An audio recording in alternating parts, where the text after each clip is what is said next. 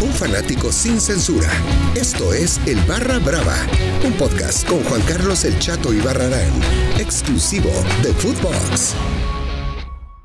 Muy, muy, muy, muy, muy, muy, muy buenas las tenga y mejor las preste. Sí, ya está empezando el mejor podcast del mundo mundial. Sí, el Barra Brava con Juan Carlos El Chato y Barrarán. Y hoy, hoy tengo de invitado, señoras y señores, un hombre un hombre que no necesitaba una televisión y muchos compañeros en un camioncito para tener los pantalones, para decir penal, para decirte expulso, para decir sí fue mano y yo la vi y qué. Un hombre que no nada más fue respetado en el fútbol mexicano, sino a nivel mundial. Gafete FIFA durante años, durante años. Él no le temblaba el silbato para decir fue falta. Un hombre respetado fuera y dentro de la cancha. Mi amigo, mi hermano don Bonifacio Núñez. Boni, pues muchas gracias por estos minutos. Estás en el mejor podcast del mundo, mi Boni. Muchas gracias, muy amable, muy halagado, muy honrado de que se acuerden de, de Boni, ¿no? Estoy a sus órdenes y bueno, pues eh, yo creo que desafortunadamente el fútbol se ha vuelto una industria Claro. Dentro de esa industria apareció el, llamado bar, porque según el señor David L. Ray, el inglés, dijo que era para, para que hubiera una justicia deportiva. Sin embargo, yo creo que aquí en México y en el mundo claro. Eh, no se ha seguido los, ahora usan una palabra protocolo, yo diría que instructivo y que lo plasmado y contemplado en las reglas de juego no se ha seguido, no se ha llevado a cabo eh, exactamente como está tipificado en las reglas de juego. Y entonces hay una, una, una, desvirtuada, vamos a llamarle, mecanismo, un desvirtuado mecanismo, mejor dicho, en que para que intervenga el VAR eh, tal, tal y como está dicho en la regla de juego, eh, debe de haber un eco, o sea, un error claro, obvio y manifiesto de los árbitros. Entonces, el mecanismo o el procedimiento no se ha unificado, eh, empezando inclusive en la situación de, de, por ejemplo, quiénes son los que deben de estar en el bar. Está contemplado en el bar que deben de ser árbitros o exárbitro, ¿no? Mandé, sí, los deben de ser árbitros de la misma jerarquía del que está arbitrando en el terreno de juego. Entonces así vemos que, que hay gente en México sobre todo en donde hay gente que, que nunca arbitró primera división o que hay gente que, que fue juez de, juez de línea nada más o árbitro asistente y entonces pues eso no tiene, ahora sí que no le ganaron a nadie. Y entonces es ahí donde viene toda esa desaveniencia, ese descontrol, eh, y que, que, ha, propiciado que la credibilidad del arbitraje es, esté completamente pues eh, borrado y exhibido el arbitraje, porque debo decir que aquí en México desafortunadamente eh, los instructores que hay, pues les falta muchísima, muchísima escuela, muchísima eh, metodología para poder eh, sacar adelante eso, eso que ya es una catástrofe en mi muy particular punto de vista. oiga, don Boni, con, con, todo esto de la tecnología y todo, al árbitro mexicano lo están haciendo, perdón por el adjetivo, pero huevón no más que nada ha tenido eh, irresponsable. Claro. Porque eh, está, ¿qué está pasando?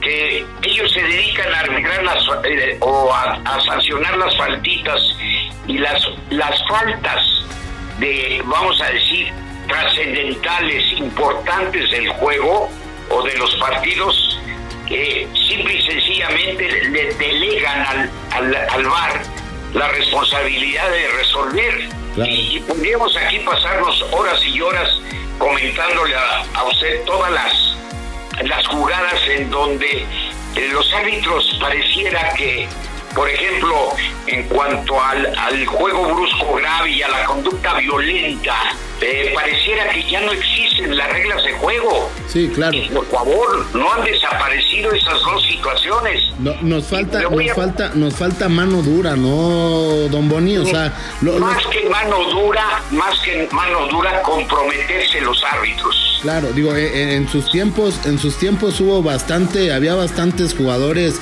que eran altaneros y todo aquí. Hoy en día con, con un Rubén Zambuesa o con un Guiñac les da miedo, don Boni, les da miedo, les da mello a los árbitros marcarles algo. Mire, mire, volvemos otra vez, voy a ir un poquito más atrás. Eh, dentro de esa industria de que se ha convertido el fútbol, pues eh, esa industria necesita gente que, que, que sepa conducir los partidos y que en determinado momento aplique las reglas adecuadamente. Efectivamente, ellos eh, en el plan de, eh, de, no perder la siguiente designación han perdido la, dignidad. Entonces, ¿qué ha pasado? Pues este, ni ellos mismos se quieren, ¿verdad? Ni ellos mismos se respetan. Independientemente que también yo creo que actualmente los árbitros, eh, me duele decir lo que voy a expresar, pero se han vuelto mercenarios. ellos lo que más les interesa es la cuestión económica. La lana, la lana, la lana. Exactamente, que se puede entender, pero yo creo que todo esto viene desde muchos años atrás, en donde los árbitros profesionalmente que están en, la liga de, de, MX, inclusive de expansión, no son árbitros con, con convicción, con vocación. Entonces, pues nada más están esperando la, la, designación de la siguiente semana, ¿verdad? Híjole, Entonces, todo eso ha desvirtuado lo que era, lo que es el arbitraje. Y conste que podríamos, insisto, pasar aquí horas y horas de comentarle una serie de, de destrozos que han hecho a las reglas de juego. Y entonces, pues eh, simple y sencillamente se dedican a sacar los partidos y con una irresponsabilidad en donde las reglas de juego pasan a segundo y tercer término, cuarto o quinto término, ¿no? Claro, oiga, don Boni, eh, eh, en sus tiempos, ¿quién fue el jugador más, eh, más digo, futbolísticamente así se utiliza el término, pero más perro, que más faltas hacía, que más escondía, que más le reclamaba, que más se le, se le encaraba, don Boni? Bueno, afortunadamente tuve la la fortuna de que, de que muchos, casi todos los jugadores me, me respetaban, que no había ese encaramiento que ahora hay. Eh, con el jugador que realmente nunca pude, hay que confesarlo, no, no sentirse que es uno el, el papá de los pollitos, eh, ¿verdad? Yo con, con Juan Antonio Luna nunca pude encauzarlo dentro de las 17 reglas, era, era muy ágil mentalmente, muy hábil, la sabía hacer y, nunca pude pescarlo, ¿verdad? Entonces, eh, había jugadores muy inteligentes, ¿no? Claro, sí, sí, digo, y usted ahí con el respeto que, que, ponía en, en, el terreno de juego, pues con eso bastaba, ¿no, don Boni? Oiga, ya para cerrar, para ir cerrando, entonces, el, eh, podemos decir que el VAR es algo malo para el arbitraje cuando no se sabe usar, que el árbitro mexicano prefiere eh, hacer eh, un trabajo mediano, pero tener un llamado el próximo fin de semana para otro partido y así generar dinero. Y ya por último, pues, eh, pues el VAR no, no está sirviendo como tiene que servir y el arbitraje en México está en crisis, ¿no, don Boni? Desafortunadamente voy a, voy a empezar por lo último. Sí, en mi muy humilde opinión creo que sí hay hay una, una crisis arbitral terrible, yo creo que hay una catástrofe. Mire, y no es, no es exclusivamente de México, es en todo el mundo, porque debo de decirle una cosa, no hay, no hay aquellos instructores que nosotros tuvimos. No, no hay un Kenason, no hay un John Mowat, no hay un Espósito, no hay un Goicochea, no hay un Rafael Valenzuela, no hay un Bricio Ponce de León, no hay un Arturo Yamazaki, que realmente tenían eh, ese, ese feeling, ese extra para ser unos extraordinarios, eh, eh, extraordinarios instructores, ¿no? Y que eso es lo que está pasando aquí en México.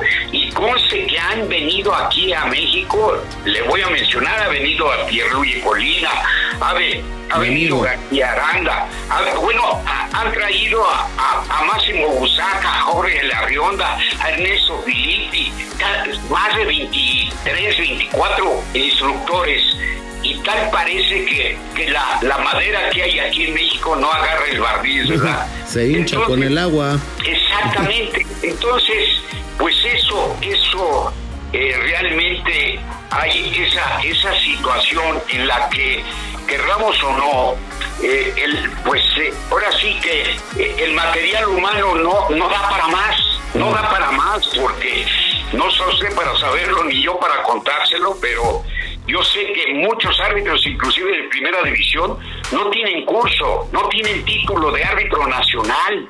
Entonces, si usted ve, pues es una situación que desafortunadamente ya la gota, la, el vaso ya se derramó con la gota, ¿verdad? De esos cuatro años en que ha estado al frente Arturo, pues así le dejaron la cocina o le dejaron esa mercancía que desafortunadamente está muy limitada, ¿verdad? pues qué, fuerte y qué real, ¿no? Pero pues ojalá el día de mañana el arbitraje mejore y tengamos más árbitros como don Bonifacio Núñez, eh, eh, como todos no, esos... No, se crea, no. No, no, no, no, no, no, eh, mire, sería faltarles al respeto a los actuales árbitros o a los anteriores decir que haya Bonifacio Núñez. No, no, no, de, ninguna manera. Eh, cada, cada uno de, los seres humanos que se dedican al arbitraje tiene su propia personalidad. Entonces, yo, lo único que les diría a los árbitros es que se preparen al arbitraje y, y, automáticamente al querer al arbitraje, eh, pues ellos ellos solitos se van a querer, ¿verdad? Y no, no en el plan de, de verlos que cuando salen a la cancha pareciera que van en una pasarela, ¿verdad? Sí, sí, sí. Entonces, ahí pasarela. tampoco quiero que salgan con cara de perro. ¿no? que disfruten el arbitraje, que lo quieran, insisto, para que haya un, un, progreso, porque mire, se ha perdido compañerismo, se ha perdido el espíritu de competencia, no hay espíritu de superación, sí. Entonces, todo, es, que es una gama que podríamos pasarnos horas y horas eh, de platicar una serie de situaciones que, que los árbitros actualmente pareciera que no, no tienen esa mística, no, no hay ese apostolado, se entiende que los tiempos han cambiado, inclusive yo he platicado con árbitros de, de mi época, en donde dice, Bonnie, te tienes que hacer a la idea de la modernidad, efectivamente a lo mejor me va a pasar lo que los dinosaurios, ¿verdad? Me voy a morir y no acepto el cambio, pero hay, hay muchas cosas que, que, por ejemplo, en la regla están tipificadas y que no han cambiado, ¿verdad? Y que, insisto, podríamos aquí pasarnos infinidad de horas o muchas horas comentando toda la serie de anomalías, de, de, rotura de reglas que, que, no se entienden por qué, por qué está pasando eso, ¿verdad? Pero insisto, a lo mejor eso es eh, lo que quiere la federación, ¿verdad? Porque pues este, la liga tiene lo que quiere y merece, ¿verdad? Entonces, pues que se aguanten, porque podíamos hablar de, de, la solicitud que les dijeron que ya no señalen tantas faltas, que no amonesten, pero sin embargo vemos partidos eh, casi de 40 faltas con, con, con 9 o 8 amonestados, en fin, una serie de situaciones que realmente, eh, insisto, podríamos aquí pasarnos horas y horas de, de todo lo de toda la serie de, de contradicciones, de barrabasadas que, que están haciendo, ¿no? Pero bueno, así nos tocó vivir, mi querido Bonifacio. Y, bueno, pues agradecerte, agradecerle, agradecerte por estos minutos. En verdad, un honor y un placer poder platicar contigo aquí en el Barra Brava de Footbox. Y Bonnie, si tú quieres escuchar este capítulo, si tú quieres escuchar todos los capítulos del Barra Brava en cualquier plataforma digital, nos puedes escuchar, Bonnie, nos puedes escuchar.